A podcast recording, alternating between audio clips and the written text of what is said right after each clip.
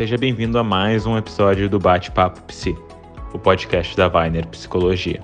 Olá, tudo bem com você? Continuando a nossa série de entrevistas com profissionais da Weiner Psicologia Cognitiva, hoje nós vamos conversar com o Dr. João Weber sobre o tema Terapia Cognitivo-Comportamental no manejo de questões relacionadas à espiritualidade e religiosidade.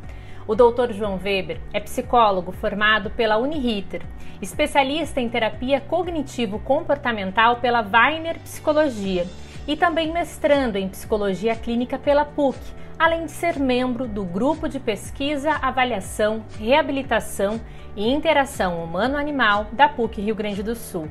Tem ainda experiência de intercâmbio acadêmico na Universidade Europeia de Madrid. Dr. João Weber atua como psicólogo clínico do Grupo Weiner e tutor de cursos de extensão EAD da Weiner Psicologia. Seja muito bem-vindo, doutor João. Obrigado, Maíra. Muito legal estar aqui com vocês hoje. Eu inicio o nosso bate-papo lhe perguntando qual a diferença entre espiritualidade e religião. Então, eu vou começar falando sobre o conceito muito mais facilmente explicado e mensurado, que é religião. Religião é o sistema de crenças, de preceitos teóricos e práticos, bem como uh, as práticas, os rituais, os preceitos de determinada comunidade. É algo muito mais facilmente explicado e mensurado, diferentemente de, de espiritualidade. Existem diferentes autores que explicam a espiritualidade de diferentes formas. Esses grupos de, de autores se dividem em dois principais. O primeiro, que aborda a espiritualidade como sendo algo mais facilmente mensurado. Esse grupo ele utiliza o conceito de espiritualidade mais para a parte de publicações científicas, de pesquisa. E esse, esse grupo ele descreve espiritualidade como sendo uma relação com o transcendente, o, o que foge à matéria, algo que dificilmente pode ser confundido com outras explicações que a espiritualidade tem. Então, justamente por isso, por ser facilmente mensurável, uh, se utiliza no âmbito científico. Já o, o, segundo grupo, que utiliza esse conceito de espiritualidade na prática clínica, entende esse conceito como sendo a busca pelo que a pessoa considera como sagrado, independentemente do contexto que essa relação ocorre. Então, uma pessoa pode buscar uh, algo que considera sagrado, pode buscar, bu enfim, a busca pelo sentido da vida. As, as abordagens existencialistas, inclusive, falam, falam muito na busca pelo sentido. E essa, essa análise, ela parte do preceito que essa busca pelo sentido pode ocorrer tanto na relação com a família, na relação com a natureza, na relação com o trabalho, e cada uma dessas relações pode ser sagrada, não necessariamente envolvendo a fé em um deus ou deuses. Então essas são as, as duas principais ideias que a gente tem de espiritualidade. Eu adicionaria um último conceito que é o de religiosidade, que muitas vezes se confunde com o que é espiritualidade e religião. A religiosidade é a forma subjetiva como cada um vive a sua religião. Então, são três conceitos que acabam sendo muito confundidos na literatura e acho que vale a pena esclarecer. E como os assuntos relacionados à espiritualidade e religiosidade podem aparecer na clínica? seria muito difícil qualquer psicoterapeuta abordar qualquer caso do seu paciente sem englobar as diferentes esferas da vida desse paciente. Por muito tempo, a sexualidade, por exemplo, foi um tabu. E em psicoterapia a gente evitava esse assunto. Religião e espiritualidade e religiosidade são também esferas do ser humano. E para pessoas religiosas, uh, realmente engloba boa parte da visão de si que essa pessoa tem, da visão do mundo, da visão de futuro, que é inclusive a tríade cognitiva uh, da depressão que o Aaron Beck traz. Então, se, uh, respondendo a sua pergunta mais diretamente, seria muito difícil eu trabalhar com paciente sem englobar todas as, as esferas da vida dele. E a religião é uma dessas esferas para boa parte dos nossos pacientes. Nove a cada dez pessoas no Brasil possuem uma religião falando de adolescentes, um a cada cinco é religioso. Então, aliás, um a cada cinco frequenta templos religiosos, o que é um upgrade, digamos assim, em relação à pessoa que é só religiosa. Então, o Brasil, dentre vários outros países, o Brasil se destaca como sendo um país muito religioso. Então, é mais ou menos assim. Que tipo de conflitos religiosos e espirituais podem aparecer no contexto clínico? Quando a gente fala em conflitos religiosos e espirituais, tem um problema de, de tradução, é, é uma questão linguística. Uh, do inglês se fala spiritual struggles, uh, struggles no sentido de conflitos internos, sofrimento. Então, quando a gente passa para o português, fica uma ideia meio que de guerras, de conflitos religiosos, templários, essas coisas assim, e não tem nada a ver com isso tem a ver com os dilemas, os sofrimentos psicológicos de temática religiosa e espiritual que se pode ter. Isso aparece o tempo inteiro na clínica. É inclu inclusive um aspecto interessante que qualquer caso que seja que se esteja atendendo na clínica pode ser agravado, tende a se tornar mais complexo, inclusive com um prognóstico mais reservado, se questões religiosas e espirituais estão uh, permeando o assunto por exemplo, um paciente narcisista, se além de todo o funcionamento narcisista, ele avalia a si mesmo como um enviado de Deus, como um anjo, como um arcanjo, uh, vocês podem perceber quão mais curioso fica o caso e também quão mais difícil é argumentar com essa pessoa. Então, geralmente se trabalha com a ideia de que é preciso abordar, mas como abordar que varia de cada terapeuta e também de cada caso. E qual é especificamente o tema do seu projeto de mestrado? Eh, então, no mestrado, eu estou fazendo uma adaptação de um instrumento que avalia justamente conflitos religiosos e espirituais.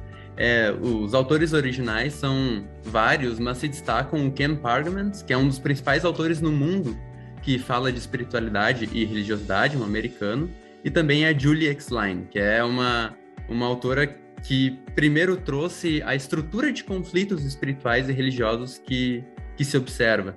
Eu, eu destaco aqui, por exemplo, com o conflito de temática divina, em que é na relação com o sagrado, com o divino, que a pessoa tem algum nível de sofrimento.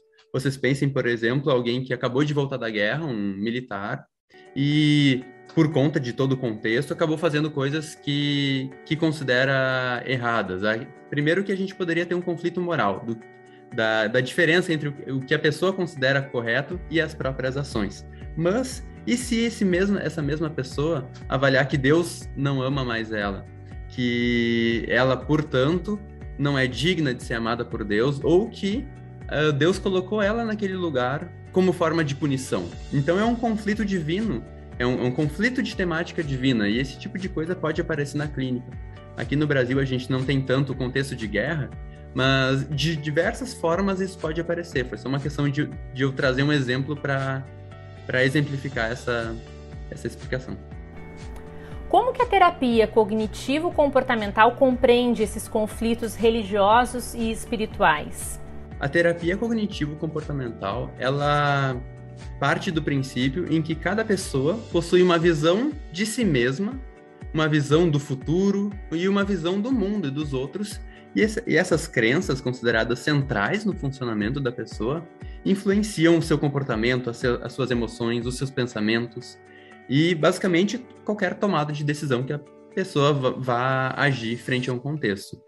E a religião pode muito bem ser um dos fatores que se que influenciam nessas diferentes formas de crença. Inclusive, quando se fala em fé, se fala em crença, é a mesma nomenclatura, porque é uma forma de ver o mundo e uma forma de ver a si mesmo.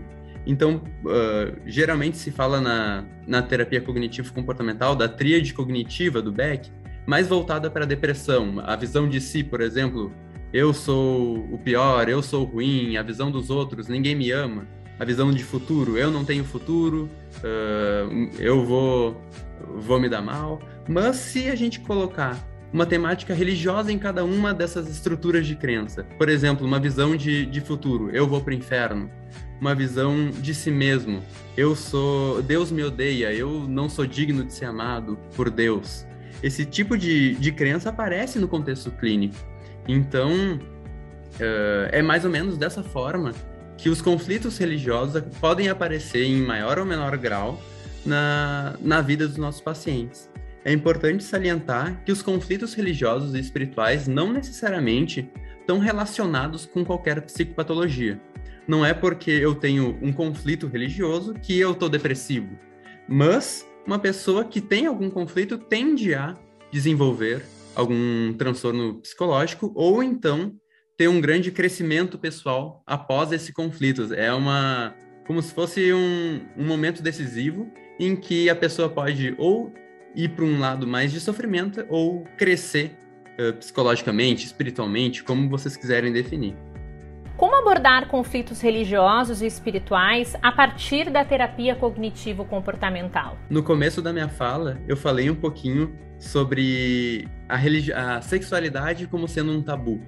Então, hoje em dia, boa parte das nossas formações engloba a sexualidade. Portanto, não é mais tanto um tabu e os psicólogos são cada vez mais preparados para falar sobre esse assunto ainda muito delicado.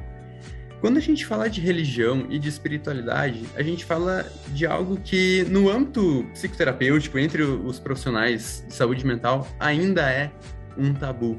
E hoje em dia, por enquanto, os, as pessoas ainda sentem muito receio de falar sobre isso com seus terapeutas.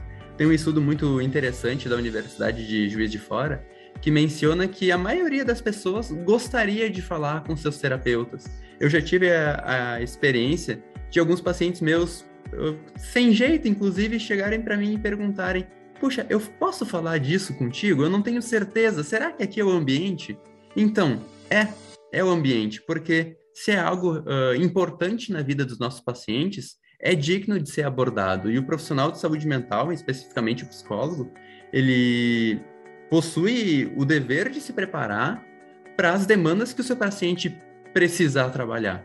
Então, se um paciente está com, tá com algum sofrimento religioso ou espiritual, o psicólogo deve sim abordar de forma ética, isso é, sem sugerir a própria fé no tratamento ou sem estimular tratamentos religiosos ou espirituais, mas parte-se do princípio de que, independente de ser verdade ou não, de, na, na minha visão de terapeuta, Deus existir ou não, para o paciente isso é uma verdade. Então a gente trabalha com o que é uma verdade para o paciente. E a partir disso o tratamento continua. Muito obrigada, doutor João. Eu que agradeço, foi um prazer. Obrigada a você que nos acompanhou neste bate-papo, que hoje teve como tema terapia cognitivo-comportamental no manejo de questões relacionadas à espiritualidade e religiosidade.